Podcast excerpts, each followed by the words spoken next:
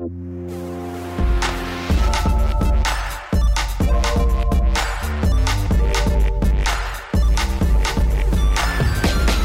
hört Rush, den Gaming-Podcast von Giga Games und Detektor FM. Seit einem Jahr nehmen wir Spiele ernst und sprechen in Folge 24 unter anderem über das Töten in Spielen. Was muss ein Spiel tun, damit wir sagen, ja, okay, ich mach das, ich knall die alle ab. Da ist ja Hitman 2 zum Beispiel ein gutes Beispiel, da geht es ja um Auftragsmord und deswegen rufen wir unter anderem auch an der University of Birmingham an, denn da sitzen Kriminologen, die sich mit diesem Thema ähm, längere Zeit beschäftigt haben. Wie ist es eigentlich so, das verborgene Leben der Auftragsmörder?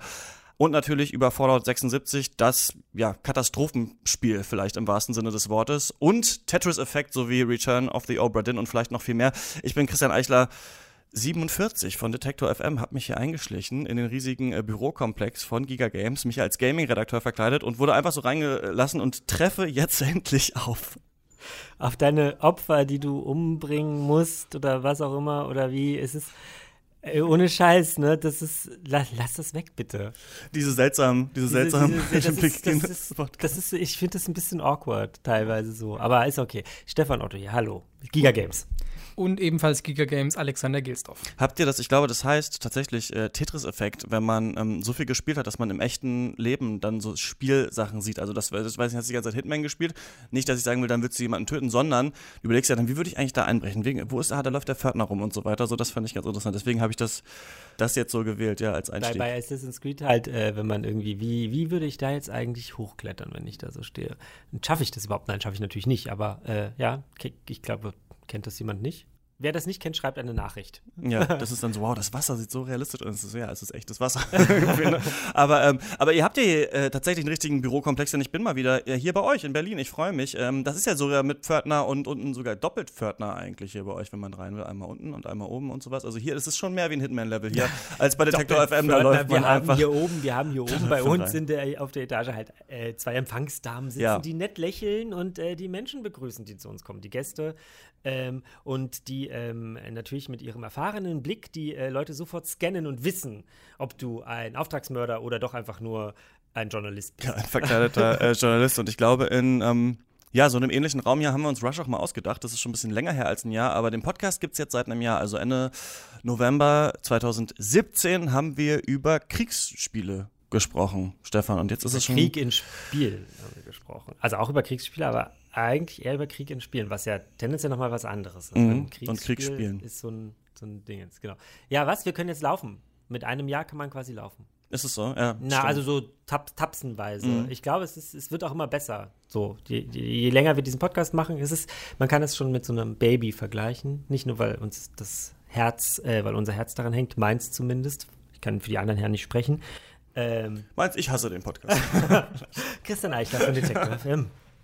Aber das bedeutet dann so mit acht, also noch 17 Jahre, dann ist es so einigermaßen intelligent, dann, dann, was wir machen. werden Ne? wir ihn los. Also dann ist er ja so alt, dass er quasi, den können wir uns von ihm trennen. Dass er sich von alleine äh, moderieren kann. äh, Von, von, von Wahrscheinlich ist das wirklich so, wenn wir jetzt hier mal so von Machine Learning und diesen ganzen Sachen ausgehen, die irgendwie so kommen. Und es Mhm. gibt in den USA irgendwelche Artikel, die quasi schon von Algorithmen geschrieben werden. Warum soll das nicht so sein, dass in acht, 17 Jahren äh, sich auch quasi Dinge selbst moderieren können? Ne? Siri moderiert dann halt Podcasts. Ja, das wird auf jeden Fall alles interessant. Ähm, Ich fand, es war ein sehr interessantes Jahr. Wir haben super viele spannende Interviews gehabt, Gesprächspartner. Und für mich ist es ja, aber da würde ich, glaube ich, vielleicht echt in unserer Jahresabschlussrunde nochmal drüber quatschen.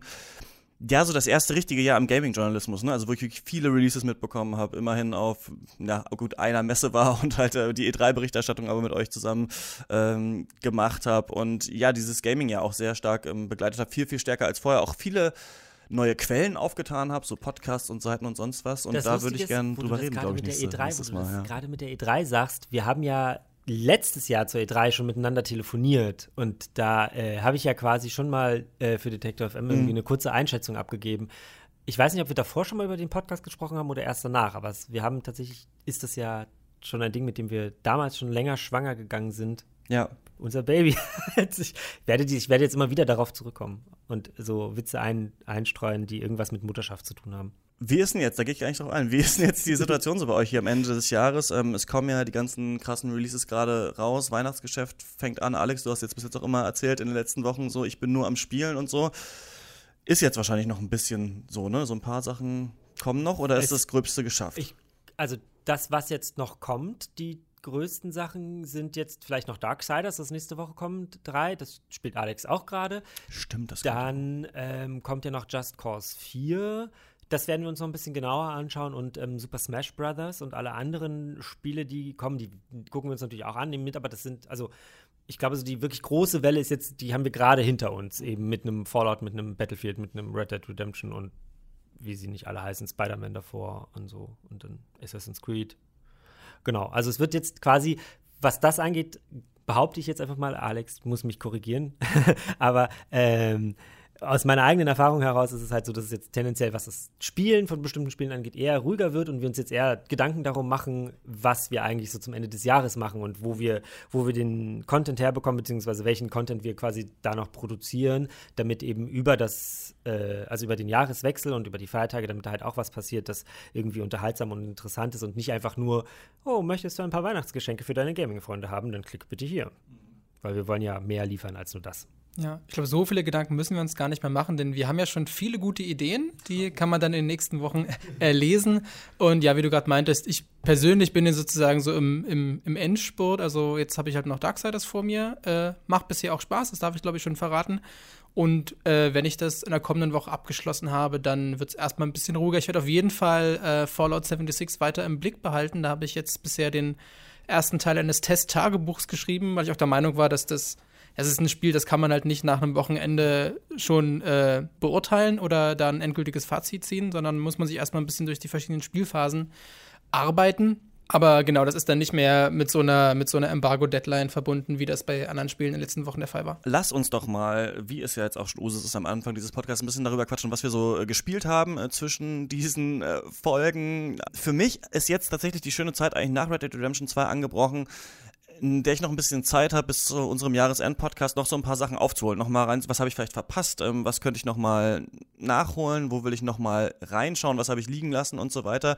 Denn ich habe mich tatsächlich an Dragon Quest 11 mal jetzt rangesetzt. Oh, hatten wir weil auch schon ich, im Podcast. Genau, hat Stevie uns ja erklärt und ich habe es ja nicht richtig verstanden, was so, was so das Faszinierende daran ist. Und ich dachte mir so, ich spiele das jetzt durch. Ist mir scheißegal, wie lange das dauert, dann habe ich auch mal ein JRPG durchgespielt, seit Ewigkeiten wieder, und dann kann ich mitreden. Und es ist ganz witzig, das nach, Drag ähm, nach Red Dead Redemption 2 zu spielen. Das ist so, als hättest du auf Arte irgendwie so ein Italo-Western geguckt, bist eingepennt und wachst so im Kika-Kinderkanalprogramm wieder auf. Also das ist natürlich total bunt, total überdreht, Gameplay-mäßig, manchmal auch echt so ein bisschen altbacken, aber ist ganz nett. Bin ein paar Stunden drin. Und da kann ich empfehlen, nicht alle Kämpfe zu machen, weil ich hatte vorher gehört, wie leicht das Spiel ist, deswegen kann man eigentlich viele dieser Zufallskämpfe, denen du aus ausweichen kannst, eigentlich überspringen und dann ist es so äh, ganz launig. Dann habe ich Mega Man 11 durchgespielt, hatte ich schon mal hier angesprochen, ist eigentlich immer noch so enttäuschend gewesen, wie ich mir das, so wie ich schon erzählt hatte. Also es ist sehr schwer, aber du kannst sehr viele Items dir dazu kaufen, sodass das Spiel dann eigentlich so ein bisschen broken ist. Also es ist ganz seltsam, kann man mal spielen, muss man aber nicht. Und dann habe ich heute Tetris durchgespielt. aber, aber, nicht das alte vom Game sondern Tetris Effekt. Ihr habt, äh, ich habe von euch ja sogar den Code ähm, bekommen.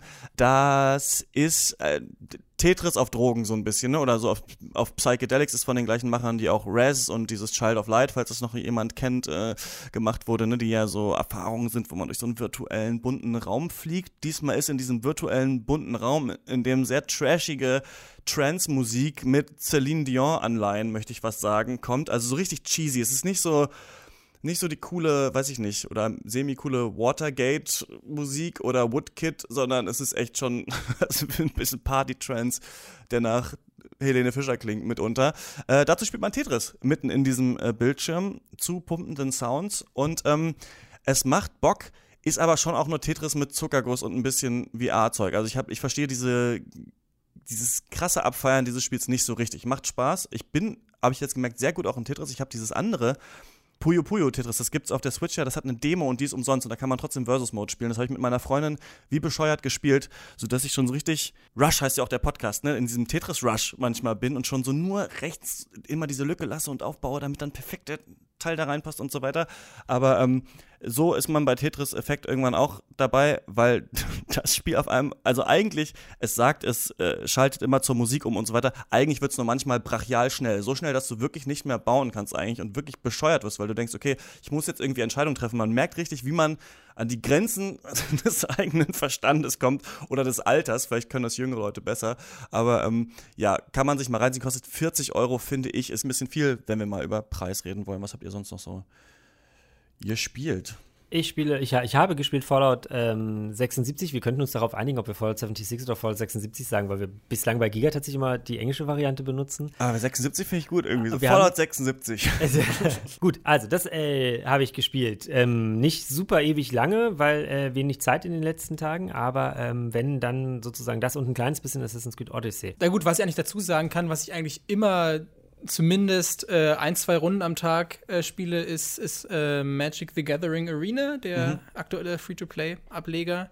Denn wer es immer noch nicht weiß, ich bin ein großer Magic the Gathering-Fan. Stimmt, ich sehe es manchmal auf Twitter äh, äh, an, an, an, an Wunderbar. Likes und Retweets, aber ähm, Man kann sich von ihm auch Ich hab- Magic the Gathering beibringen lassen, wenn man das möchte. geil, Das ich habe das früher ge geliebt, äh, Magic auch, aber das ist einfach ein PC-Spiel, ne? Oder? Das ich habe auf dem Mac versucht runterzuladen, oder ist das eine App auch? Ich Äh, bin da ganz dumm. Bisher gibt es das nur für den PC, es Okay. ist aber auch noch in der Beta äh, Mhm. und ich hoffe doch sehr, dass es dann in der Vollversion, die ja irgendwann vielleicht mal erscheinen wird, das ist ja gerade bei diesen Free-to-Play, Mhm. Early Access-Sachen immer so ein irgendwie fließender Übergang. Ich glaube, selbst Fortnite ist ja, Fortnite ist glaube ich, noch. oder war lange Early, wie auch immer. Also es ist auf, nee, ich glaube, es ist immer noch. gibt es meistens ja dann keinen konkreten Unterschied und dementsprechend äh, ist es, glaube ich, nicht unrealistisch. Es ist basiert nämlich auf der Unity Engine. Zu Engines kommen wir später nochmal.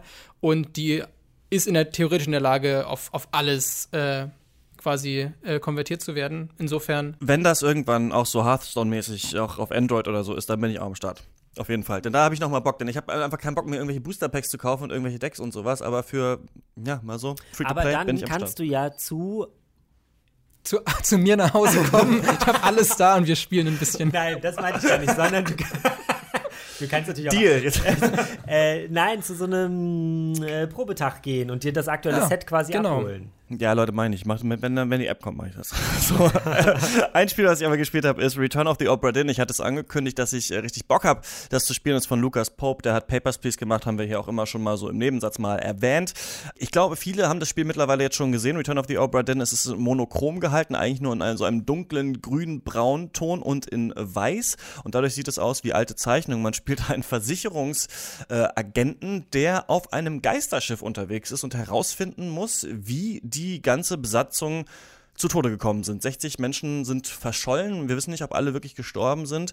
Und wir haben ein Buch mit dabei und in das können wir eintragen, ähm, wer wie gestorben ist und wie diese Personen heißen. Und es ist so eine Art Logikrätsel. Also wir haben in diesem Buch vorne so ein Bild, da sind alle drauf und wir haben eine Liste, da sind alle Mitglieder drauf. Und schon anhand von Liste und Bild kann man sich manchmal erschließen, wer wer ist. Ne? Also wenn jemand am äh, Steuerrad steht auf dem Bild, dann ist er wahrscheinlich der Steuermann dieses Schiffes oder wenn er einen Kochhut auf hat, dann ist er wahrscheinlich der Koch und so weiter und so fort. Und so muss man quasi, ähm, wie heißt es, cross-referenziell? Nein, irgendwie so herausfinden, wer die Leute sind. Aber wir haben noch ein Tool, wir haben einen äh, Kompass mit dabei und mit dem können wir zum Todeszeitpunkt der Figuren reisen. Das Spiel ist dreidimensional, wir sehen eine Leiche auf dem Boden und dann können wir die anklicken und auf einmal kommt ähm, so ein, äh, eine ganz tolle Melodie, die wir jetzt kurz hören. Und dann sind wir im Freeze-Frame in diesem Todeszeitpunkt. Also wir können uns da bewegen, so wie Neo in Matrix oder ähm, andere Menschen, die die Zeit angehalten haben in Filmen, zum Beispiel Quicksilver in den, in den äh, X-Men-Filmen. Und sehen dann, was passiert. Zum Beispiel wird jemand erschossen. Und dann können wir in, in dieses Heft eintragen, okay, Person wurde erschossen. Wenn wir die andere Person schon kennen, können wir sagen, wurde erschossen von XY.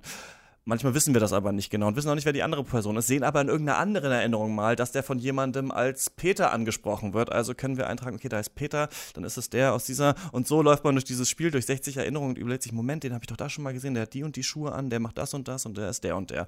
Und so einschüchternd wie das klingt, ist es leider auch. Ich würde sagen, der größ größte Problem des Spiels ist, dass du durch diese 60 Erinnerungen hintereinander durchgeleitet werden kannst, ohne wirklich schon ein paar Leute gelöst zu haben und du vor dem Problem stehen kannst, vor dem ich jetzt stehe, dass dir 60 Erinnerungen offen stehen und du nicht so richtig weißt, wo soll ich hin, wo war ich schon mal drin, was habe ich schon mal gesehen und was nicht. Denn das Spiel gatet das nicht so richtig, ne? dass du erstmal fünf, also du hast schon erstmal drei, dann fünf, dann sechs und man sollte, es das ist jetzt mein Tipp, schon so spielen, dass man, wenn man die ersten drei gesehen hat, dann sich die alle nochmal einzeln anguckt und überlegt, was kann ich hier schon sehen, was kann ich hier schon ableiten und dann in die nächsten fünf geht und so weiter. Denn das Spiel leitet dich leider auch so ein bisschen durch diese Erinnerung durch. Dadurch ist es ähm, von der Spielgeschwindigkeit her so ein bisschen kontraproduktiv, ist aber, und das muss ich sagen, und vielleicht reden wir da auch noch mehr am Ende des Jahres äh, drüber, aber mit das interessanteste Spielerlebnis, das ich in diesem Jahr hatte. Also so ein Spiel habe ich in diesem Jahr noch nicht gespielt, habe ich lange nicht gespielt, wo es nur auf sowas ankommt. Ich habe gehört, dass es noch mehrere Spiele gibt, die so ein bisschen in diese Richtung gehen, aber tatsächlich nur diese, dieses Logikpuzzle anhand dieser Erinnerung mit echt, also, und das Spiel gibt dir gar keine Hilfe. Also du musst dann selber rausfinden, ah, okay, der hat einen französischen Akzent, wahrscheinlich ist er Franzose und es steht halt da, wo die Leute herkommen. Ne? Oder okay, der hatte keinen russischen Akzent, aber er ist einer der Stewards, aber der andere ist Russe, also muss es, ja, der, ne, so ist es irgendwie die ganze Zeit. Und man kann da ein bisschen verloren sein, der Grafikstil ist wunderschön, aber manchmal verliert man sich da auch ein bisschen drin und es ist leider nervig durch diese Erinnerung zu navigieren. Man kann nicht am Ende einfach durchspringen, sondern muss immer wieder über das Schiff zur Leiche hin und so weiter und wird ein bisschen bescheuert. Aber ihr habt schon viel davon gehört, ne? Ähm, das ist wirklich ein super Spiel. Also, das ist wirklich eine richtig geile Erfahrung. Man muss so ein bisschen die Zeit mitbringen und den Bock, sich darauf einzulassen. Aber ich glaube, ähm, das könnte auch, könnte auch was für euch sein. Ich finde, das klingt tatsächlich fantastisch. Also ich, ich glaube, ich glaub, Stefan äh, würde es nie anfassen, wie ich dich kenne. Also, ich, äh, ich finde es interessant. Das ist halt so ein Spiel, was ich, glaube ich, nicht alleine spielen würde. Ich würde das. Ist auch super übrigens zu zweit, ich, auch genau, geil. So wie The Witness zum Beispiel kann man ja auch gut zu ja, zweit spielen. Ich würde das, das mit jemandem zusammenspielen, cool, irgendwie mit, mit Freunden oder sonst irgendwem, keine Ahnung. Ähm, und dann hätte ich da sicherlich auch Bock drauf, aber das ist halt nicht so was, was ich, glaube ich, alleine spielen ja. möchte, weil wenn ich alleine spiele, dann bin ich, ja, will ich einfach billige Unterhaltung. Nee, Quatsch, dann spiele ich schon noch andere Sachen, aber ähm, das ist halt was, was ich gerne, glaube ich, mit jemandem zusammenspielen würde. Und ich glaube, ich hatte es von einem Vorgespräch gesagt, Marina spielt es ja gerade. Mhm. Ähm, zumindest war das der Plan und soweit ich mich erinnere, halten wir uns auch daran. ähm, und äh, wir werden es uns also quasi auch nochmal angucken und vielleicht kann man sich ja mit ihr einfach nochmal kurz schließen, Alex. Und dann kannst du es mit ihr mitspielen. Ah, cool. Also was ich auf jeden Fall an dem Konzept äh, sehr mag, dass es ja im klassischen Sinne eigentlich eine Art Detektivspiel ist, ja, äh, aber eins, was dir sozusagen zugesteht, dass du selbst Rückschlüsse ziehen kannst. Denn ja. häufig ist es gerade in Detektivspielen so, dass dir dann doch eher so einem linearen Storypfad äh, folgen und dann findest du vielleicht irgendeinen Aktenordner und egal, was da, also dann bist du gar nicht mal gezwungen, dir durchzulesen, was da drin steht, sondern er sagt einfach, ach, ich wusste es, der Bäcker war's. Und also das, das Spiel nimmt dir sozusagen, du musst nur Gegenstände finden und das Spiel nimmt dann die Arbeit ab. Ja, oder um nochmal da kurz einzuhacken, bei, bei uh, The Witcher 3, wo Geralt Spuren lesen kann, oder bei, auch bei Red Dead Redemption 2 ist es ja trotzdem so, obwohl zum Beispiel Red Dead Redemption 2 so auf Realismus legt, dass man zwei Knöpfe drückt und dann wird dir der Pfad angezeigt, in den das Tier. Also es ist ja nicht so, dass du wirklich sehen musst, wo ist hier der Ast abgeknickt und sowas. Und das ist ein Spiel, das mutet dir das zu. Das zeigt dir das nicht, sondern da musst du wirklich gucken, wo liegt die Waffe, warum ist da Blut auf dem Boden und auch bei diesen Todesszenen, die übrigens auch imposant gezeigt sind. Also sind wirklich so geile Sachen, möchte jetzt aber nicht spoilern, was man da so sieht. Das sind nur Standbilder, natürlich leichter zu programmieren als Bewegtbild, aber dadurch auch faszinierend. Da kann man auch dann nochmal, wenn unter Deck jemand abgeschossen, äh, abgestochen wird, nochmal oben hingehen und gucken, wer liegt da eigentlich in der Ecke. Und also das ist echt ähm, richtig toll. Und deswegen glaube ich, ja, stimmt das genau, was du sagst. Da wollte ich nur einhaken, weil viele Spieler trauen es den Spielern nicht zu, wirklich mal Sachen abzuleiten. Ja. Gut, damit äh, Folge durch. so, und jetzt kommen wir mal, jetzt kommen wir mal äh, zum Spiel, auf das ich brenne darauf, mit euch darüber zu reden, denn ich habe nur Furchtbares gehört und es deswegen auch nicht gespielt. Aber wir sprechen natürlich über Fallout 76.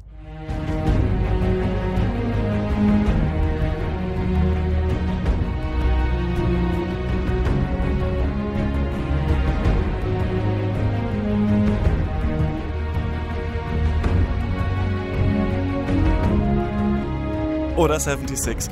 Ja, ich habe eigentlich nur eine Frage. Wie scheiße ist das Spiel wirklich? Also ich meine jetzt mal ganz ehrlich, das ist ja schon ein dolles Ding, dass ein so großer Publisher wie Bethesda ein Spiel rausbringt, was so verriss. Also für mich ist das ein, schon ein Ereignis, dass es so schlechte Bewertungen gerade bekommt. Ähm, für mich ist das noch schlimmer eigentlich als Mass Effect Andromeda und Assassin's Creed Unity, von dem, was ich so mitbekomme. Als, fangt doch mal an.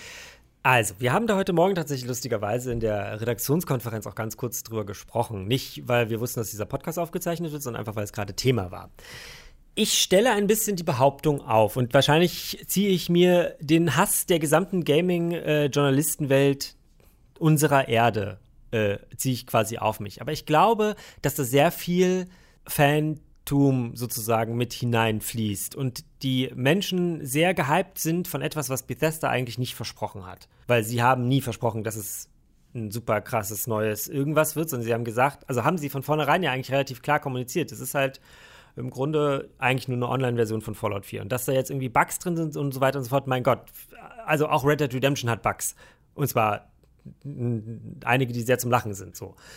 Das ist so, was ich da vorher mal sagen möchte, um das irgendwie so ein bisschen einzuordnen. Denn sonst finde ich das, was ich bislang gespielt habe, ich spiele auf einer PS4 Pro, äh, das, was ich bislang gespielt habe, ist halt jetzt das, was ich, wenn ich was erwartet habe, erwartet habe. Es ist halt irgendwie ein Fallout-Spiel, was nicht mehr ganz so frisch aussieht. Und ich laufe da halt durch die Gegend, sammle Dinge, baue, baue lustige Sachen und versuche da irgendwie Aufgaben zu erfüllen. So, es ist jetzt nicht, ich hatte auch noch nie Probleme mit irgendeinem Bug oder sonst irgendeinem, äh, sonst irgendwas. Ich kann, habe vorher nicht so viel Fallout gespielt. Ich habe ein bisschen Fallout 4 gespielt, die anderen Teile habe ich eigentlich gespielt. Das heißt also, ich bin da tatsächlich nicht so richtig drin. Aber ich bin halt jetzt auch nicht enttäuscht in irgendeiner Art und Weise, weil ich ja quasi nichts erwartet habe. Und ich glaube, dass eben auch bei den, äh, bei den Kritikern ganz viel drin ist von, sie haben sehr viel erwartet und es wurde enttäuscht. Und dass das sozusagen in diese Bewertung mit einfließt. Wobei man natürlich auch noch dazu sagen muss, dass ähm, die äh, Spielekritiker sozusagen das Spiel immer noch ein bisschen besser bewerten, als es tatsächlich die Fans tun. Das sieht man ja am, ähm, am Metascore. 2,3 oder was? Genau, der bei den Fans halt irgendwie sehr viel, sehr viel weiter unten ist, als er tatsächlich von den Kritikern ist. Also die sagen, es gibt da schon sehr viele, die da auch sagen, es ist halt irgendwie eine 6 oder eine 5, wenn man das mit Zahlenwertung machen möchte. Manch einer sagt auch irgendwie, es ist eine 7. Und ich glaube, so von dem, was ich bislang von diesem Spiel erlebt habe, dass es durchaus auch irgendwie in diesem Rahmen einzuordnen ist. Es ist sicherlich keine 10, es ist auch garantiert keine 9. Aber auch 5 und 6 ist für einen Bethesda, für quasi den einzigen Bethesda-Release genau. 2018 in der Main-Franchise, von dem sie schon gesagt haben, it's our biggest Fallout yet und sowas. Ja. Auf jeden ich Fall. Ich wessen Köpfe da rollen. Ich bin sehr gespannt, das weiter.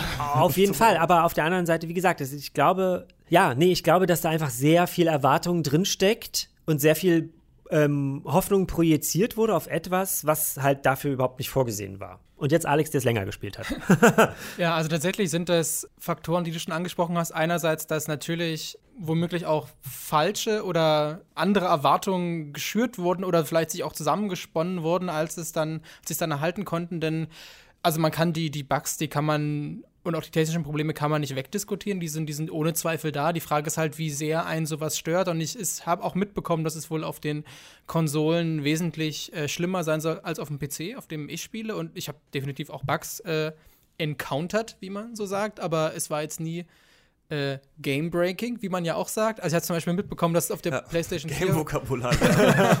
das ist auf der, auf der PlayStation 4 wohl dauernd zu, zu Serverausfällen und so weiter kommt. Das größte Problem ist, glaube ich, dass es eben viele Sachen, die man bisher immer mit einem Fallout verbunden hat, überhaupt nicht macht. Also dadurch, dass sämtliche NPCs und Siedlungen und Fraktionen fehlen in, in, der, in dieser Launch-Version, fehlt eben, also zum Beispiel für mich persönlich war es immer immer ein äh, großer Faktor von Fallout, warum ich dieses Charaktersystem auch immer sehr geschätzt habe, dass ich in der Regel, wenn ich einen Charakter mir gemacht habe, ich habe immer alle Punkte in Intelligenz, Charisma und Glück gesteckt. Den ganzen Rest braucht man halt nicht, weil man kann trotzdem, wenn man halt so spielt, auch meistens das Ganze lösen. Du hast dann irgendeine Questreihe und wenn du halt einfach charismatisch und intelligent genug bist, kannst du die richtigen Dialogoptionen auswählen und dadurch wieder irgendein tolles Questende äh, auslösen und bist halt nicht gezwungen, immer irgendwie den Ich töte alle Deathclaws Weg zu gehen.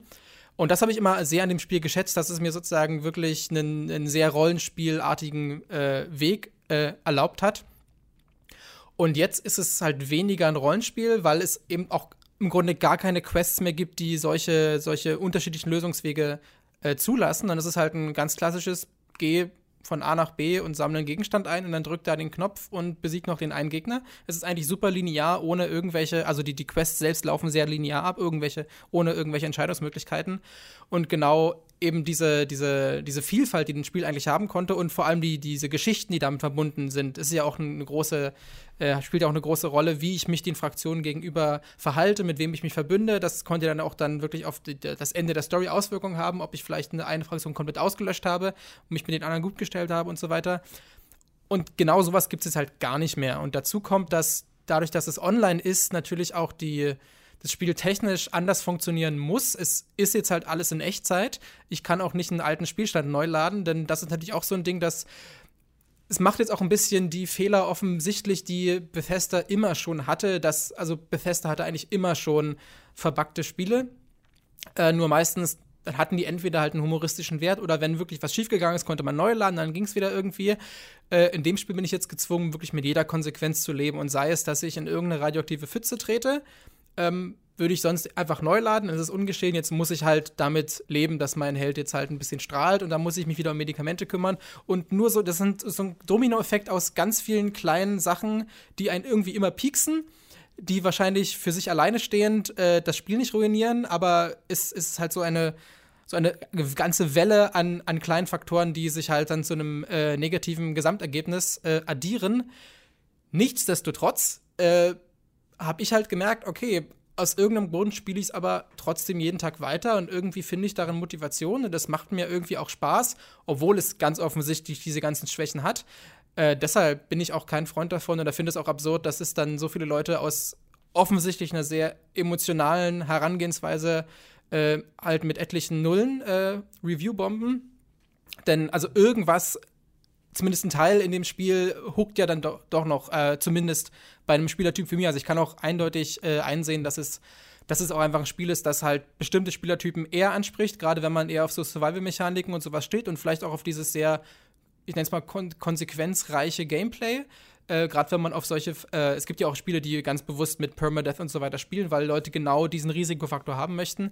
Und es gibt halt andere Spieler, die einfach nur unterhalten werden möchten, die halt auch bugfreie Spiele mögen und die sich auf äh, Geschichten und Charaktere einlassen. Und das ist ganz klar, dass die dann enttäuscht sind. Aber ich glaube, wenn man ein bisschen in den letzten Jahren sich sehr von diesem Steam Early Access Survival Trend mitreißen lassen hat und da Gefallen dran gefunden hat, dann kann man auch äh, in Fallout 76 oder 76 durchaus auch Spaß haben. Nur, dass es halt nicht Early Access ist, sondern 60 genau, Euro Voll Neupreis, ja, Vollpreisspiel. Ja, das ist natürlich auch ja. nochmal ein Faktor, der auf jeden Fall zu der, der Entrüstung beiträgt, dass man eben letztlich gerade ein Spiel in Early Access Qualität hat, dafür einen Vollpreis bezahlt und dann auch noch ein großer Publisher sozusagen mit seinem Namen eigentlich für theoretisch Qualität birgt. Ähm, ich bin aber dennoch jetzt sehr gespannt, denn ich sehe da natürlich große Parallelen zum ursprünglichen Release von No Man's Sky, der in eine sehr, sehr ähnliche Richtung geht.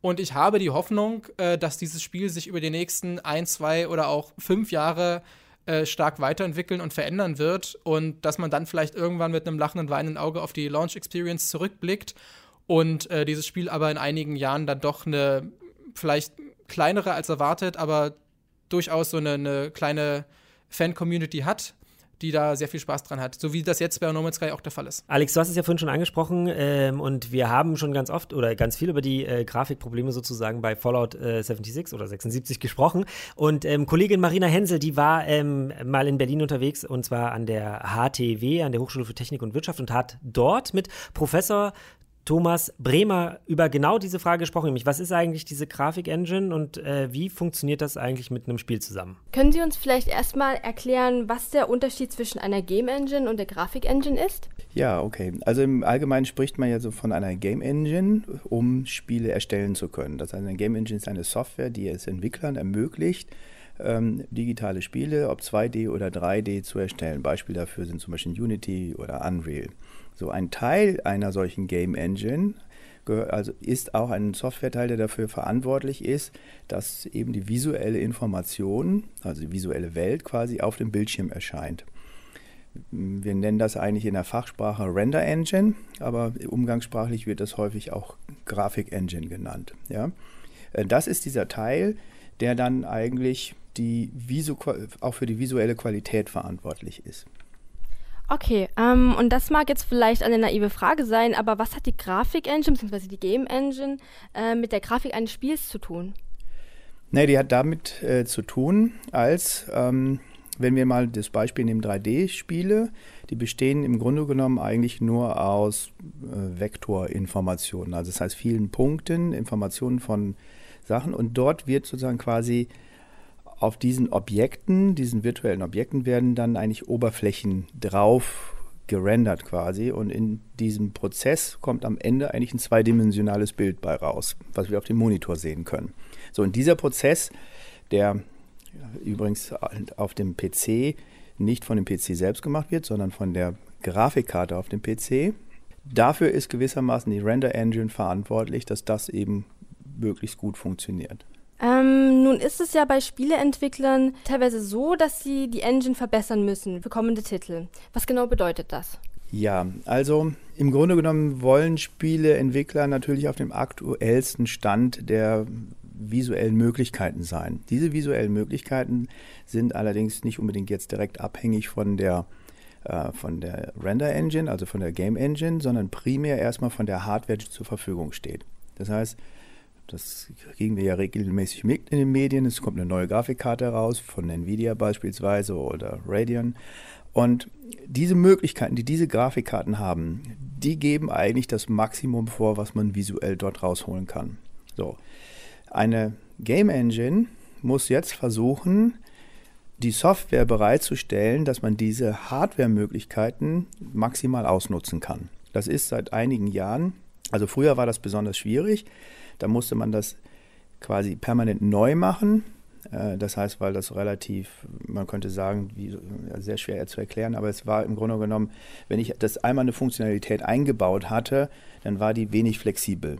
Aber seit ungefähr mindestens zehn Jahren gibt es äh, die sogenannte Shader-Programmierung. Und Shader sind kleine Programme, die auf der Grafikkarte laufen, die dann, mit denen ich im Grunde genommen diese visuellen Berechnungen eigentlich machen kann oder machen. Und die sind ein Stück weit getrennt von der Game Engine. Das heißt, eine Game Engine kann eben diese Shader für ihre äh, benutzen und dadurch ist auch inzwischen eine viel größere Flexibilität. Also von diesem Sinne sind heute Game Engines visuell nicht mehr sozusagen, also müssen nicht mehr so stark erneuert werden, könnte man sagen, wie das früher der Fall war. Das heißt, sie sind viel einfacher updatebar. Heißt das, man braucht keine neue Engine, um ein Spiel für die nächste Generation zu konzipieren und zu entwickeln? Zum großen Prozentsatz ist das richtig. Ähm, es gibt noch ein paar Teile, die Render Engine selbst verwendet ja für diese, also benutzt einerseits diese Shader, aber sie benutzt auch sogenannte Beleuchtungsmodelle dann. Also die sind zwar Shader abhängig, aber das muss eben schon in dieser Render Engine implementiert werden. So, und diese Beleuchtungsmodelle, da spricht man eigentlich von dem Unterschied zwischen lokalen Beleuchtungen und globalen Beleuchtungen. Und dann, ob diese globalen Beleuchtungen auch in Echtzeit berechnet werden, das kann man sich vorstellen. Das reale Licht sieht ja anders aus als in der Engine. Das besteht eigentlich aus einer Vielzahl von Lichtstrahlen. Das könnte ich niemals, momentan niemals berechnen. Es gibt Konzepte dafür, dass man das irgendwann machen kann, aber auch die modernen Grafikkarten sind nicht in der Lage, so eine komplexe Lichtsituation zu berechnen, wie wir das in der Realität haben. Also hat man vereinfachte Modelle. Und diese vereinfachten Modelle, die kann man natürlich über die Hardware kontinuierlich updaten. Und so ist es passiert, dass über die vielen Jahre, was man gut beobachten kann, das Licht doch immer besser geworden ist in diesen Engine. So. Und da gibt es schon so einen Knackpunkt, da muss man relativ viel dann auch äh, wiederum in den Engines ändern, wenn man so neuere Beleuchtungsmodelle implementieren will die übrigens alle schon lange wissenschaftlich beschrieben sind. Also die sind in dem Sinne nicht neu, sondern im Grunde genommen wartet man nur darauf, dass die Hardware so in der Lage ist, im Grunde genommen diese Sachen äh, zu bearbeiten zu können. Ganz ein ziemlich großes Projekt, sowas zu machen dann. Ja, also man äh, sieht ja an diesem Interview, dass es halt eben gar nicht so einfach ist wie gedacht und dass das mit dieser ganzen Grafik-Engine doch irgendwie eine ganz komplizierte Sache ist. Ja, wir bewegen uns jetzt ähm, für Game Reviews typischen so jedes Detail aus diesem Spiel aufdröseln. Ne? Wie ist das gemacht? Wie ist das? Was könnte sich daraus noch so entwickeln? Natürlich steht natürlich hier aber auch im Hintergrund, dass Bethesda es einfach, denke ich mal, wollte, ein Service-Game zu haben. Neben äh, The Elder Scrolls Online was anderes, was irgendwie du immer weiter supporten kannst, wo du immer weiter Content reinpacken kannst und dann wahrscheinlich auch irgendwann Mikrotransaktionen. Weil sie ja schon eigentlich eigentlich, also korrigiert mich, aber ich glaube, Sie haben doch relativ früh schon gesagt, dass es natürlich Games as a Service, es gibt irgendwie so Mikrotransaktionen, aber halt mit kosmetischen Items und dass jeder Content, der quasi nachgeliefert wird, kostenlos nachgeliefert wird. Ja, das kann auf jeden Fall sein, ne? aber natürlich ist natürlich, versucht natürlich jeder Publisher irgendwie, das merkt man ja total stark, irgendwie Mikrotransaktionen in irgendwelche Projekte reinzubringen. Und das ist ja eine ganz interessante Debatte, die wir gerade sehen. Und so wie es ja erscheint, hat man aber jetzt zum Vollpreis was, was eher Early Access Qualitäten hat rausgehauen. Und ähm, das Interessante finde ich daran eben, ich bin ja sehr gespannt auf Red Dead Online, dass Rockstar es natürlich sauclever macht, das komplette Singleplayer-Erlebnis zu verkaufen, wo gar nichts drin ist. Keine Mikrotransaktion, nichts. Das ist einfach ein unfassbar gewaltiges Spiel, das du 100 Stunden spielen kannst und noch nicht alles gesehen hast. Und dann kommen sie mit einem Online-Modus, der for free ist wo dann die Mikrotransaktionen sind und die die Leute bei Laune halten. Das finde ich bisher, was ich so gesehen habe, eigentlich die cleverste Möglichkeit. Oder du machst halt wie Fortnite oder so und bist an sich umsonst oder Warframe oder so. Ähm, da bin ich sehr gespannt drauf. Assassin's Creed hat es ja versucht, die auch in den Singleplayer reinzumachen. Sind sie auch relativ erfolgreich mit, scheinbar, so dass Leute sich dann Rüstung kaufen und so weiter. Aber ich finde, hier sieht man so unterschiedliche Modelle. Wie kann man servicemäßig versuchen, was abzugrasen? Und ich denke, wenn das jetzt hier einfach der Online-Modus von Fallout 4 gewesen wäre, der umsonst gew gewesen wäre, dann hätte sich wahrscheinlich keiner beschwert. Aber zu, zum Weihnachtsgeschäft 60 Prozent, hier ist das nächste Fallout auf eine Art, wie sie es ja auch schon so ein bisschen angekündigt haben. Ähm, das ist natürlich schwierig.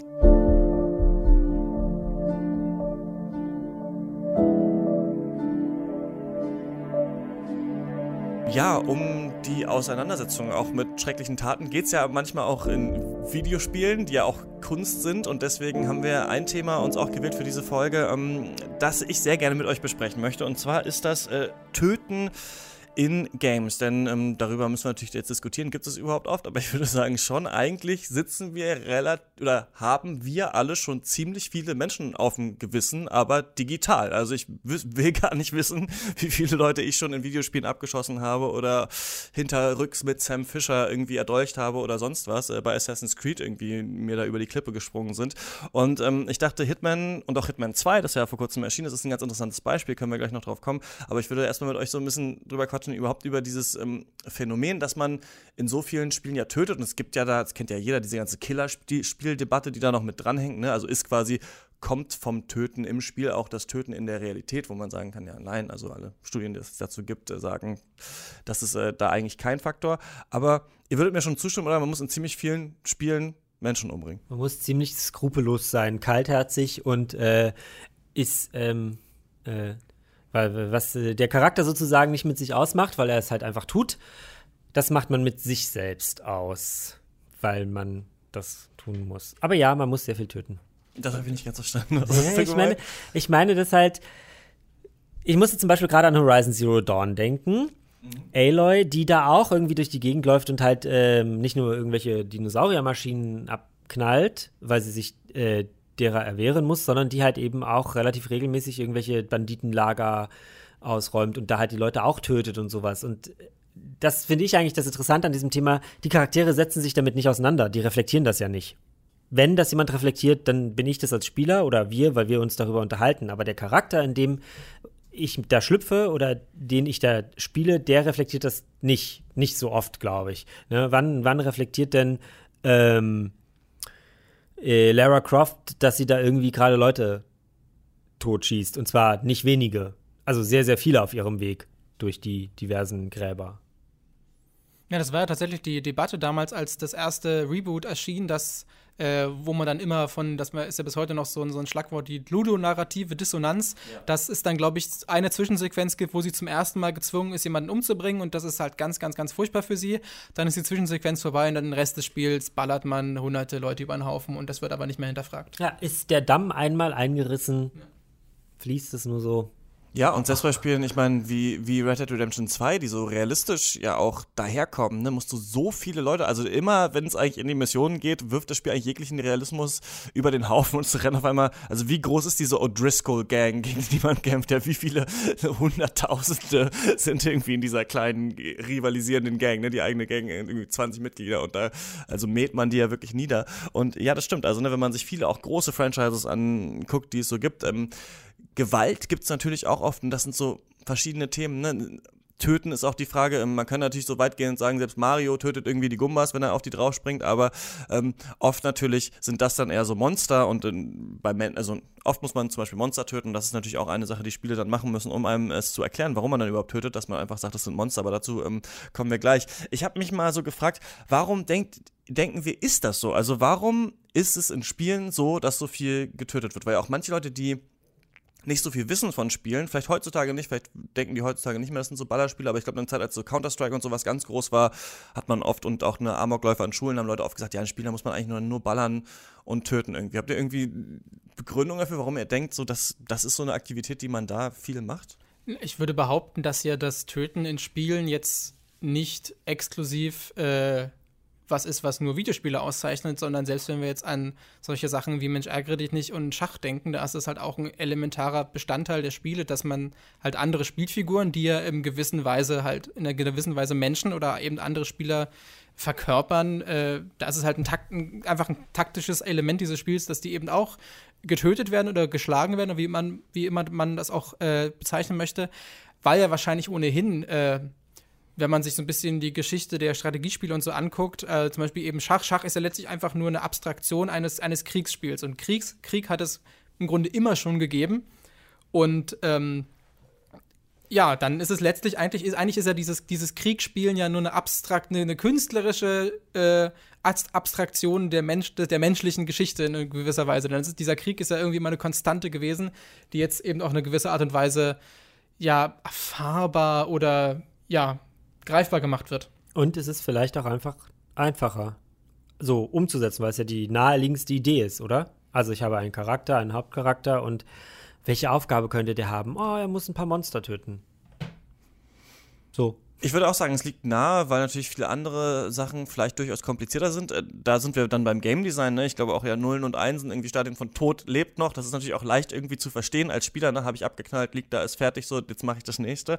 Aber auch, du hast es angesprochen, Alex, ja, es kann einmal geschichtliche Repräsentation sein, ne? Einfach im Kriegsspiel ist ja auch klar, so da muss man die gegnerischen Salat, Sal Salat den gegnerischen Salat abschießen, ähm, wie damals im, im, Zweiten Weltkrieg. Die Crowds. Ähm, und genau, das stimmt eigentlich. Und ähm, andererseits gehört natürlich äh, Tod und auch das Töten und auch das Morden natürlich auch total zur menschlichen Zivilisation und zur Kultur auch. Und das ist ja eher was, was heutzutage für unser Leben auch oft so in den Hintergrund rückt. Aber zu früheren Zeiten wurden natürlich viel mehr andere Menschen umgebracht. Oder der Krieg war zum Beispiel auch eine viel stärkere äh, Realität. Es gibt einen ganz tollen Artikel. Ähm, Töten ist menschlich heißt der bei Zeit Online dieses Jahr erschienen von Hans-Ludwig Kröber. Der ist ähm, forensischer Psychiater. Ich habe ihn auch an, hab ihn angefragt, ob er mir ein Interview gibt für Rush. Er hat gesagt, nein, das will ich nicht machen. war die war die E-Mail, das fand ich ganz witzig. Aber er hat einen ganz tollen Artikel geschrieben, den ich jedem empfehlen kann. Und zwar erklärt er da so ein bisschen, ja, so ein bisschen die Kulturgeschichte des Tötens und warum es aus seiner Sicht halt viele, in Anführungsstrichen, gute Gründe gibt zu töten, wie Rache, irgendwie sich bereichern beim anderen. Also, dass tatsächlich natürlich in früheren Gesellschaften viel mehr getötet wurde und was natürlich auch so ist, ist, dass es ja in den Spielen, was man glaube ich auch vielleicht vergisst, nicht nur ums Töten geht, sondern es geht ja ums Töten oder getötet werden oft. Und das ist natürlich der spannendste Kampf, ist der Kampf auf Leben und Tod. Und das haben wir nicht nur in, natürlich in Videospielen, das haben wir schon als keinen Abel erschlägt und das haben wir in Shakespeare, ne, weiß nicht, wo Romeo äh, auf Leben und Tod mit, wie heißt der? Äh, Tibalt kämpft. Tibalt. Und ähm, mhm. das haben wir natürlich irgendwie überall. Und das ist natürlich deswegen auch so ein anspannender Moment etwas, das wir im echten Leben natürlich selten erleben, dass wir eine Waffe haben und irgendwer anders und einer muss sterben. Aber es ist natürlich eine faszinierende Situation, die natürlich Adrenalin äh, verursacht und die wir deswegen, glaube ich, gerne spielen. Ich glaube, deswegen ist es auch etwas, fast jeder Film läuft darauf hinaus, dass am Ende gut gegen böse ist oder viele Filme, ne, und einer muss sterben. Und das ist natürlich was, was in Spielen manchmal halt zur Perversion getrieben wird oder unfassbar häufig passiert, aber was natürlich erstmal eine interessante Situation ist. Also es gibt eine Faszination, glaube ich, dafür, das irgendwie zu spielen. Ne? Es ist bei Angst und Horror ja ähm, genau das Gleiche. Also wir haben ja auch schon diverse Male mit ähm, Menschen gesprochen, die genau in diese Richtung forschen und haben ihnen die Frage gestellt, warum fürchten wir uns so gerne? Und eigentlich ist die Antwort da genau die gleiche, weil wir quasi uns einem bewussten Adrenalinschock, einem, einem Hormonschock oder wie auch immer sozusagen aussetzen, aber wissen, dass wir in Sicherheit sind. Und genau das ist ja quasi auch das, was du gerade beschrieben hast, was beim Töten in Spielen stattfindet. Wir setzen uns dem aus im Wissen, dass wir es gut finden werden, aber auch im Wissen, dass, wenn wir den Controller aus der Hand gelegt haben, ähm, wir wieder in unserer heilen Welt sind in Berlin-Mitte. Und wir haben ja gerade schon über Game Design äh, gesprochen und das ist natürlich auch ein Faktor, dass diese Situation von, okay, ich habe eine Waffe in der Hand und da kommt ein anderer Mensch mit einer Waffe auf mich zu, der will mich umbringen, da weiß ja jeder sofort, was zu tun ist und das ist natürlich äh, als, als Game Designer eine sehr dankbare Situation, weil man dann äh, es sehr leicht hat, dem Spieler irgendwie zu vermitteln, was er in dem Spiel zu tun hat, wie er das lösen kann. Dann kann man ihm natürlich viele äh, Mittel und Wege noch äh, offenstellen. Ja, es wurde ja zum Beispiel viel äh, das, das allererste Mario-Level äh, analysiert. Und ein ganz wichtiger Faktor ist ja, dass Mario da nicht in der Mitte des Levels startet, also in der Mitte des Bildschirms, sondern links im Bildschirm mit ganz, ganz viel offenem Raum nach rechts. Und jeder weiß sofort, wenn er dieses Bild sieht, okay, Mario muss nach rechts laufen. Und das ist das ganze Konzept dieses Spiels. Mario muss nach rechts, wenn er ganz rechts ankommt, hat er gewonnen. Und dieses, äh, dieser Kampf auf Leben und Tod, das ist genauso ein Konzept, was jeder sofort versteht, das, versteht, das muss keinem erklärt werden. Und dadurch, ja, dann dementsprechend äh, viele Spiele bedienen sich dessen auch. Ja, und das ist ja auch bei Space Invaders, äh, schießen die auch auf dich, ne? Und du denkst, okay, was kann ich machen, ne? Das ist ja, äh, man sagt ja auch Verben dazu, was man in Dinge, die man in Spielen tun kann, ne? Bei Space Invaders wäre das jetzt nicht sich nach rechts und links bewegen und schießen und dann, klar, schieße ich mal die ab, die auf mich schießen, ist irgendwie, glaube ich, klar. Oder bei Pac-Man, ne? Oh, die Geister, wenn ich das eingesammelt habe, dann kann ich die auf einmal umbringen, dann, äh, dann mache ich das mal. Ähm, gleichzeitig glaube ich auch, dass uns einfach ähm, das fasziniert, Herr über äh, Leben oder Herrin über Leben und Tod zu sein. Ne? Also das entscheiden zu können, dass jemand sterben muss. Das ist, glaube ich, was, was bei Hitman auch dazu kommt. Das ist einfach so eine Allmachtsfantasie. Und äh, da gibt es auch die ähm, Theorie, dass nicht nur Spiele, sondern eben auch Dramen, auch Filme so Safe Spaces sein können, in denen wir das mal erleben können, wie das wäre, in denen wir dem, dem ausgesetzt sind. Und das wäre quasi das, sogar die gegenteilige Argumentation zur Killerspieldebatte. Die würde eher sagen, weil wir es in Spielen tun können, tun haben wir nicht, nicht mehr eigentlich die Lust, das draußen zu tun. Ich kann quasi meine, dann auch Aggression, Leute sagen auch Gewalt zum Beispiel, sagen Leute, Forscher sagen das zum Beispiel, sind einfach auch tief Mensch, so wie die Liebe und die Lust, sind es einfach tief menschliche Bedürfnisse irgendwie, Aggressionen rauszulassen. Und wenn ich es in den Spielen machen kann, dann mache ich es vielleicht nicht draußen. Und ähm, das finde ich eben auch ganz interessant. Und trotzdem, das finde ich nämlich witzig, dass man schon, ne, man sagt natürlich nicht, töten ist gut, aber dass es eine Faszination damit gibt, das weiß wohl auch jeder, der Tatort guckt am Sonntag, dass irgendwas ist da schon dran.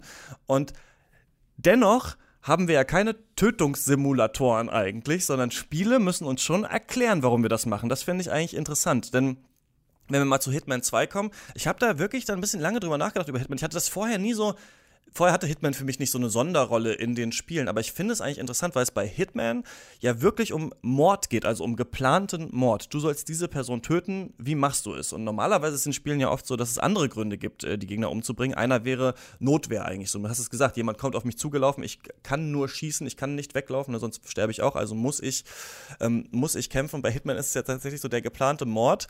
Und da habe ich mich gefragt, was müssen Spiele mir eigentlich erzählen, dass ich das mache. Und ich glaube, das Ergebnis ist nicht so viel. Also ich glaube, die müssen mir was erzählen, aber die müssen mir nicht so viel erzählen, damit ich dann denke, okay, das mache ich. Denn mein Beispiel war, Hitman würde nie funktionieren, wenn eine Mission wäre, töte diese Mutter und ihr Kind auf dem Weg in die Schule. Das ging, also das würden, wir würden sagen, was ist das für ein menschenfachendes Spiel? Aber Hitman ist es, ja. Aber wenn Hitman sagt, töte diese Mutter und dieses Kind auf dem Weg äh, zur Schule, weil beide äh, Auftragsmörder sind, die gerade den Präsidenten umbringen wollen, dann würdest du vielleicht wieder drüber nachdenken. Ich glaube, wir haben da eben, ne, wir haben da so moralische Standards, die wir vielleicht gar nicht, bei denen wir gar nicht immer sehen, dass die offen liegen, ne? Aber da wäre die Unschuld natürlich bei einem Kind, das natürlich auch nach dem Gesetz noch nicht mündig wäre für diese Taten, das sei das jetzt über 14, glaube ich, ist in Deutschland, ne? Ähm, aber irgendwie würden wir sagen, jetzt diese unschuldige Person töten. Es könnte ja das gleiche Spiel sein. Bei Hitman ist ja die Faszination, sich in diesen Raum reinzubewegen und auch diese Machtfantasie zu haben, niemand weiß, dass ich hier bin. Ich plane etwas, ihr wisst alle nicht, was was los und ich lasse, ich versuche es wie einen Unfall aussehen zu lassen. Für alle Leute, die Hitman nicht kennen, das ist da immer das Ziel. Du hast äh, ein Ziel oder mehrere Ziele. Das sind Menschen, die du umbringen musst und dir ist aber freigestellt, wie du es machst, ob du reinrennst mit der Knarre oder ob du wirklich versuchst, da trickreich etwas zu vergiften oder was man nicht alles machen kann.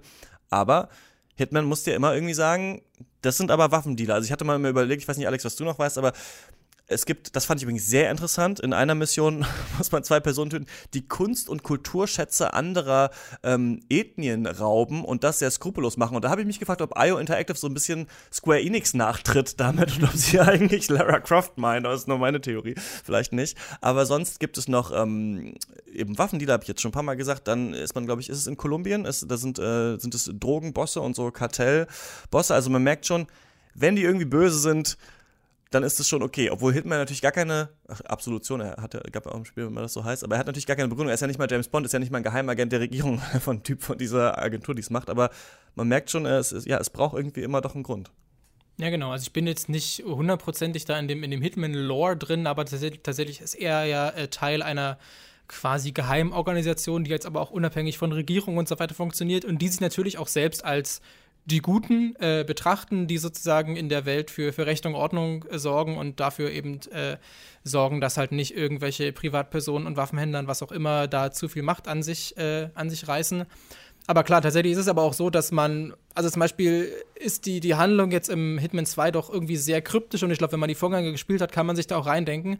Aber eigentlich guckt man sich diese Zwischensequenzen wirklich nur an, nimmt man so ganz grob diese, äh, diese Begründung hat, ah, okay, das ist ein Waffendealer, okay, alles, alles klar. Ja. Eigentlich die Faszination. Er muss sterben. Gerade vor allem die Faszination bei einem Hitman, die kommt ja nicht aus der Story, sondern die kommt ja aus dem, aus dem Wiederspielwert dieser, dieser Level. Denn im Idealfall, also hat ja so ein Level durch das Potenzial, dass man es 15 oder auch 15 Mal auf unterschiedliche Art und Weisen durchspielt und so jede, jedes Geheimnis findet. Und ich finde, es hat so ein bisschen was wie die Faszination der Final Destination-Filme, die natürlich auch dann immer in, in den Toden der unterschiedlichen Charaktere enden. Aber das Faszinierende an den Filmen ist eben, dass man bis zum Schluss teilweise nicht weiß, wie es denn wirklich passiert. Es ist halt dieses, also nicht, dass sie sterben, sondern wie sie sterben. Und das ist eben auch die Faszination an, an Hitman, dass man da diese im Idealfall, was du meintest, im Idealfall ist man dieser Geist, der irgendwie nie da war und das war ein Unfall und keiner kann sich, keiner, keiner weiß auch nur im Ansatz, dass da gerade eine andere Organisation daran beteiligt war.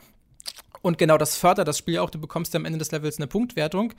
Und wenn du zum Beispiel äh, unschuldige Menschen äh, tötest, dann äh, äh stürzt die halt auch stark ab und du bekommst wirklich die beste Wertung, äh, wenn du halt nicht den klassischen äh, Mörder mit dem Maschinengewehr spielst, sondern eben diesen, das alles wie ein Unfall aussehen lässt und eigentlich niemand da weiß, dass es wirklich ein Mord war.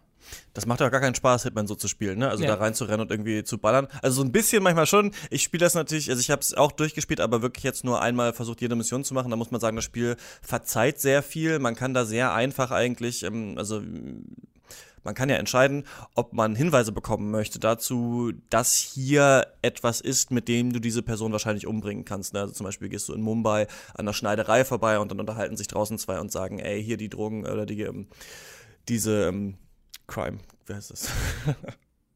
diese Gangsterin möchte ja ein Kleid haben und das soll ja vom Schneider kommen und er will das aber nicht machen. Also weißt du, okay, ich kann vielleicht den Schneider umbringen, mich als er verkleiden oder ihn, ihn nur betäuben und das dann, dann tun. Ich habe es auch so gespielt, also mit diesen Hinweisen, um so ein bisschen rauszufinden, wie es funktioniert. Dann ist das Spiel trotzdem sehr einfach, verzeiht viel und so soll es natürlich nicht gespielt werden. Das ist eine andere Game Design-Diskussion, die sich daran natürlich anschließt, finde ich ein bisschen. Ihr kennt das bestimmt, dass es, dass es Spiele gibt, die mehr Spaß noch in sich äh, haben, wenn man sie anders spielt als nur auf diesem normalen Weg vom Start bis zu den Credits. Einfach einmal durchgespielt und Hitman ist gerade so ein Spiel, ne, wo ganz viele verschiedene Lösungsansätze eben Spaß machen. So habe ich es aber nicht gespielt. Aber ähm, ich finde auch, das ähm, macht es toll und ich finde wirklich, es ist ja, es gibt ja keine richtig guten James Bond Spiele eigentlich heutzutage, aber es ist Hitman kommt nah dran, weil man auch in, in diesen pompösen Settings ist, ne, auch so, wo man ja sonst auch nie wäre, auf irgendwelchen abgefahrenen Moden schauen und so weiter. Also es macht wirklich Spaß, aber ich finde auch interessant, Ach ja, was ich noch sagen wollte, ich habe mich da so, also manchmal wirklich so richtig peinlich, aber das liebe ich auch an Hitman. Also so da, du durchgeeiert. Also du weißt, du stehst da, da steht irgendwie der Typ, den du umbringen musst, davor ist der so Security Guard und anstatt halt irgendwie jetzt elaboriert da einen Drink zu vergiften, stehe ich halt immer nur so da hinten und versuche, also lade zehnmal neun, versuche dem einen irgendwie so einen Billardball, an, so einen Cricketball an den Kopf zu werfen, den anderen irgendwie abzuschießen und dann schnell halt wegzurennen, irgendwie so, dass mich keiner sieht. Ähm, das macht schon Spaß, aber worauf ich da hinaus will, ist, ich glaube, Hitman kommt irgendwie auch damit durch, weil es so absurd ist und sich nicht so labt in der Gewalt am Ende. Es geht darum, diese Person möglichst kreativ zu töten. Diese Nebencharaktere, wenn man so die so belauscht, sind auch relativ bescheuert und irgendwie nimmt sich das Spiel nicht so ganz ernst. Du kannst auch jemanden mit einem Muffin oder mit irgendwie einem Fisch erschlagen.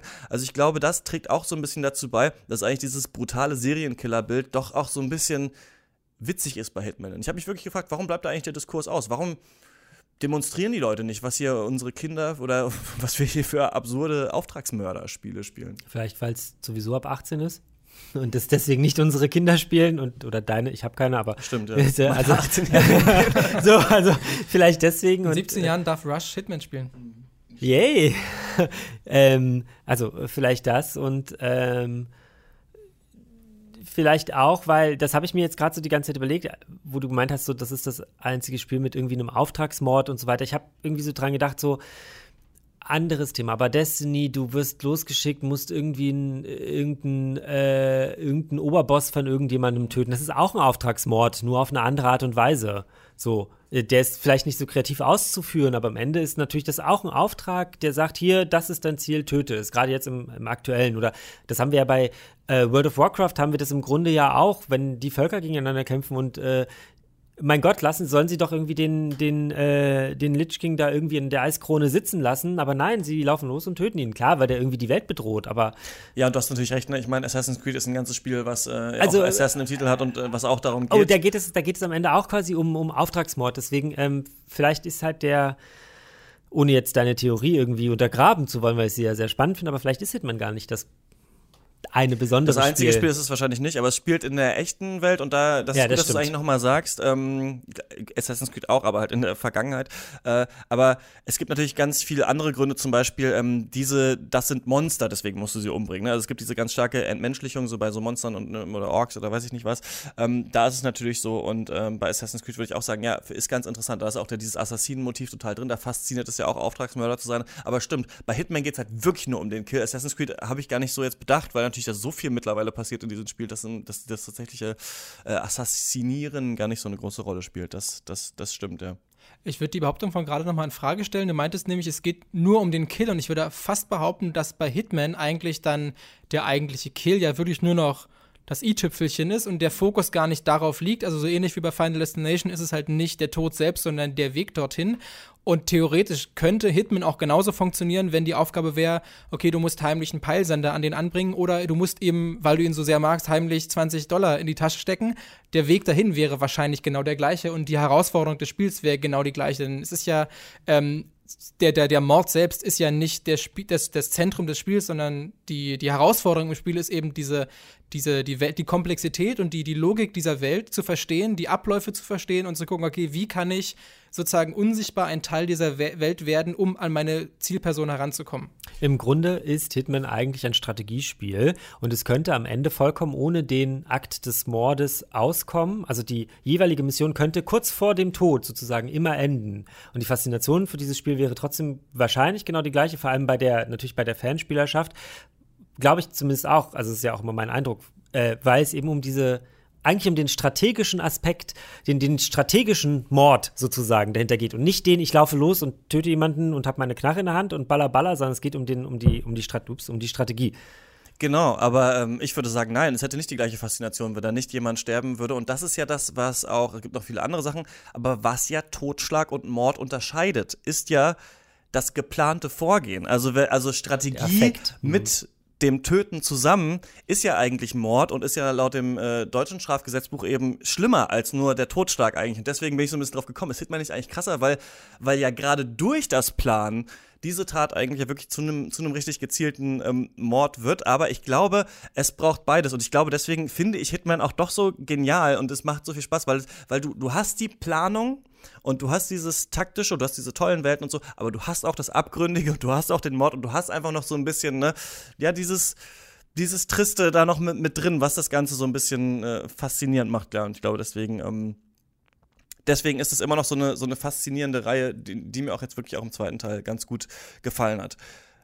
Wir haben noch ein Interview, was wir hören wollen. Und zwar ähm, geht das, ich habe es jetzt bis zum Ende aufgespart und muss direkt mal sagen, es ist nicht mein Ziel, dass wir in jeder Folge von Rush ein englisches Interview haben, aber es hat sich jetzt so ergeben, weil ich habe gesucht, was gibt es zu Auftragsmördern? Aber was, wir haben ganz, wir haben ja auch keine Beschwerden, also nicht wirklich Beschwerden darüber haben wir nicht bekommen, aber ich versuche natürlich, ne, weil ich das natürlich für Leute, die kein Englisch sprechen, halt, für die ich das Interview ja auch nochmal transkribiere, dann können sie es durchlesen. Aber es ist natürlich auch cool, wenn das alles mal auf, äh, auf Deutsch ist und nicht immer ne, auf Englisch äh, auch Sachen sind und nicht zu regelmäßig.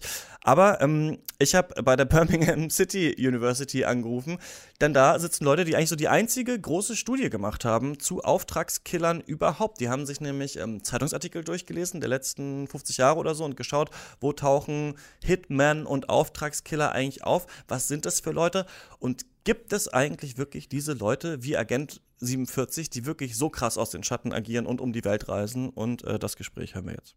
Könnte es wirklich sein, dass manche Hitmen so gut darin sind, andere Menschen umzubringen, dass die Tode ihrer Opfer überhaupt gar nicht auffallen, dass sie also zum Beispiel so aussehen, als wären sie an ganz natürlichen Ursachen gestorben?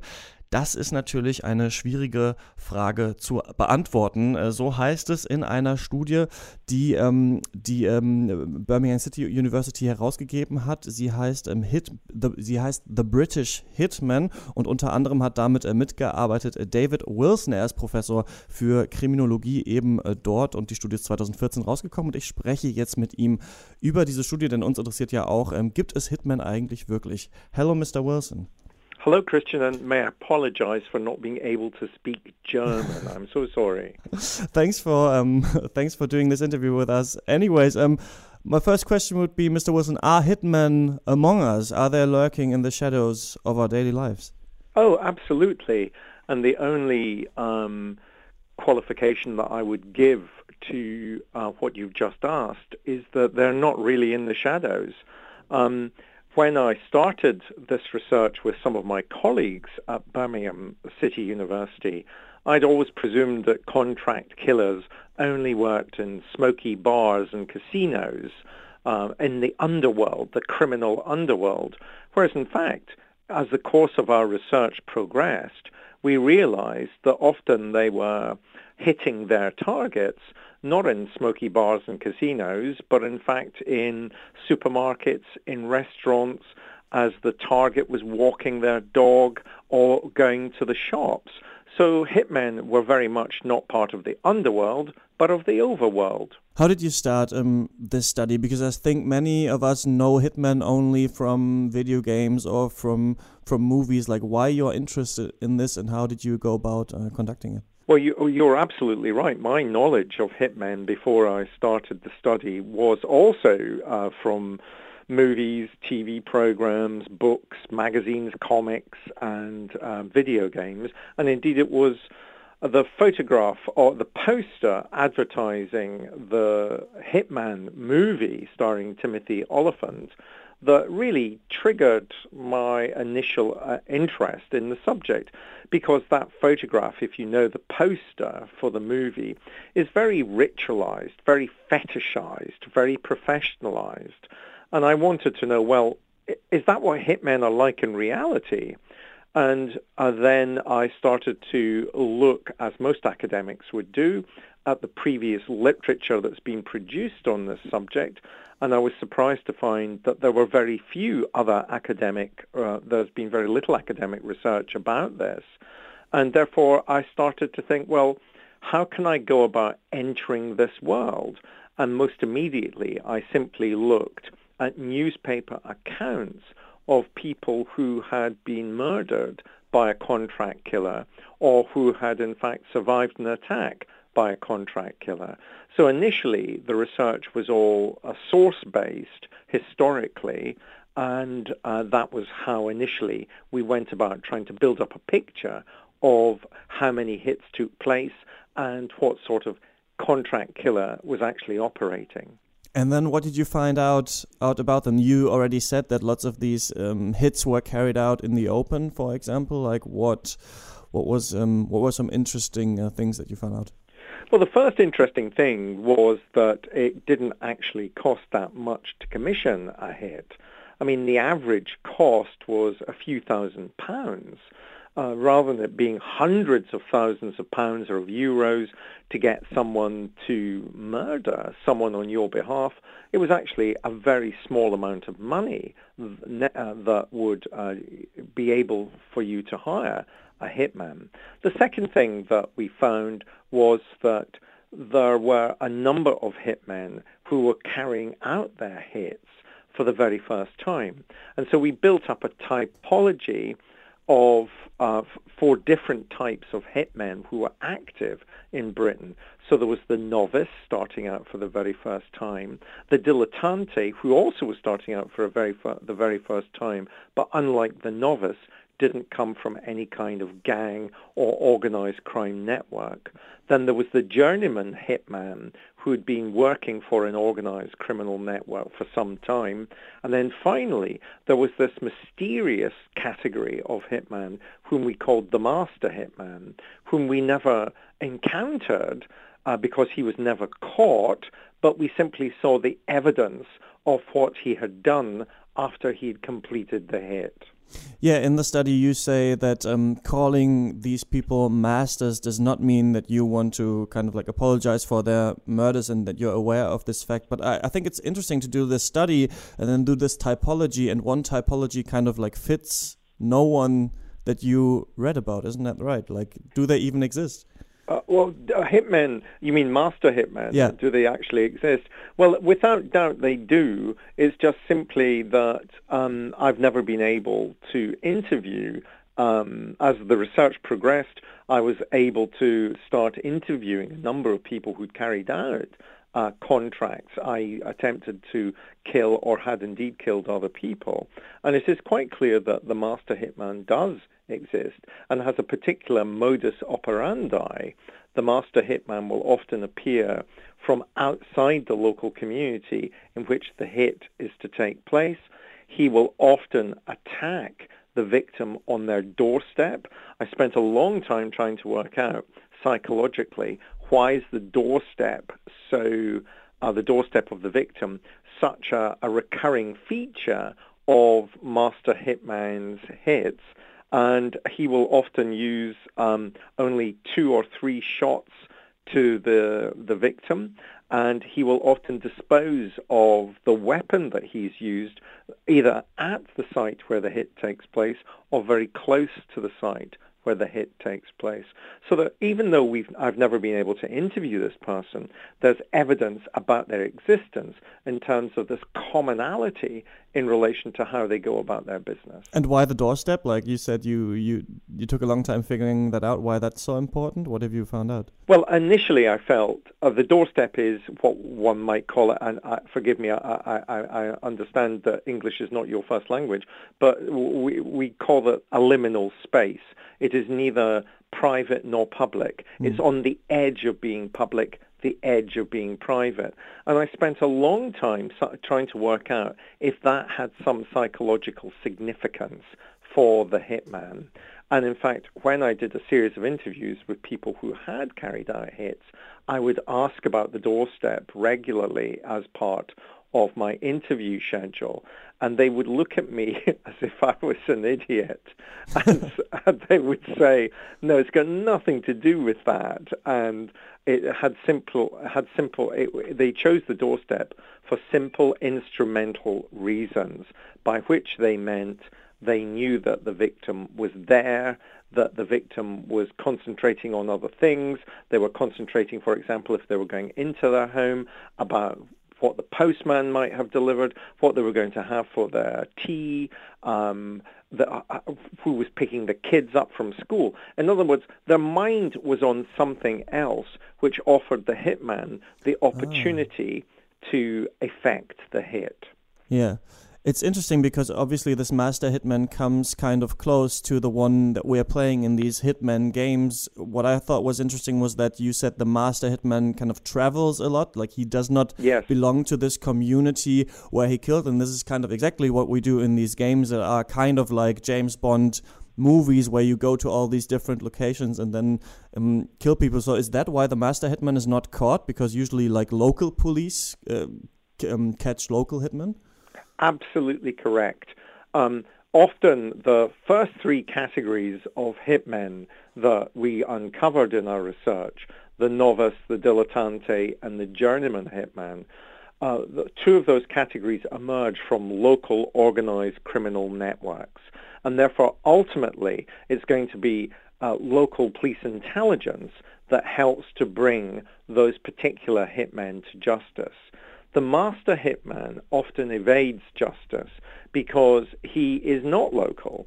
He is national or indeed international, and therefore the local intelligence that brings the first three categories to justice just doesn't exist. And therefore, for example, a lot of the master hitmen who were operating in England uh, initially uh, came from uh, Ireland and one of the one of the consequences of the Good Friday Agreement in Belfast was that you had a number of Irish people who were familiar with guns, who could source firearms, who were happy to use firearms, and therefore they would often be commissioned to come into England to carry out hits, and then they would travel back immediately uh, to either southern or northern Ireland.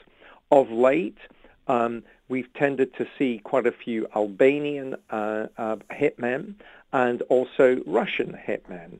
And of course, state-sponsored hits, and clearly in England, we've just had the, the attempted um, murder of the Skripals, um, quite clearly, those are also hits, and again, they come from outside of the country, and it's difficult to therefore bring those culprits to justice. Gruselig kann man dazu nur sagen. Ja, Ganz genau. Äh, so ist es. Ja, sie wandeln, sie wandeln tatsächlich dann doch wie Agent 47 irgendwie unter uns und ähm, mal gucken. Bin mal gespannt, wenn es mal eine deutsche Studie zum Thema gibt.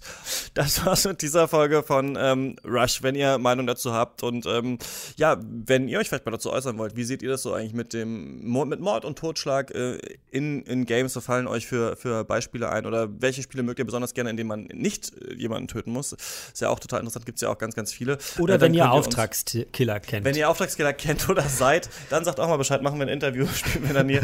ähm, nächste Folge kommt dann wieder so in zwei Wochen. Wir haben schon ein Thema, wollen es aber noch nicht teasern. Mal schauen, ob es klappt.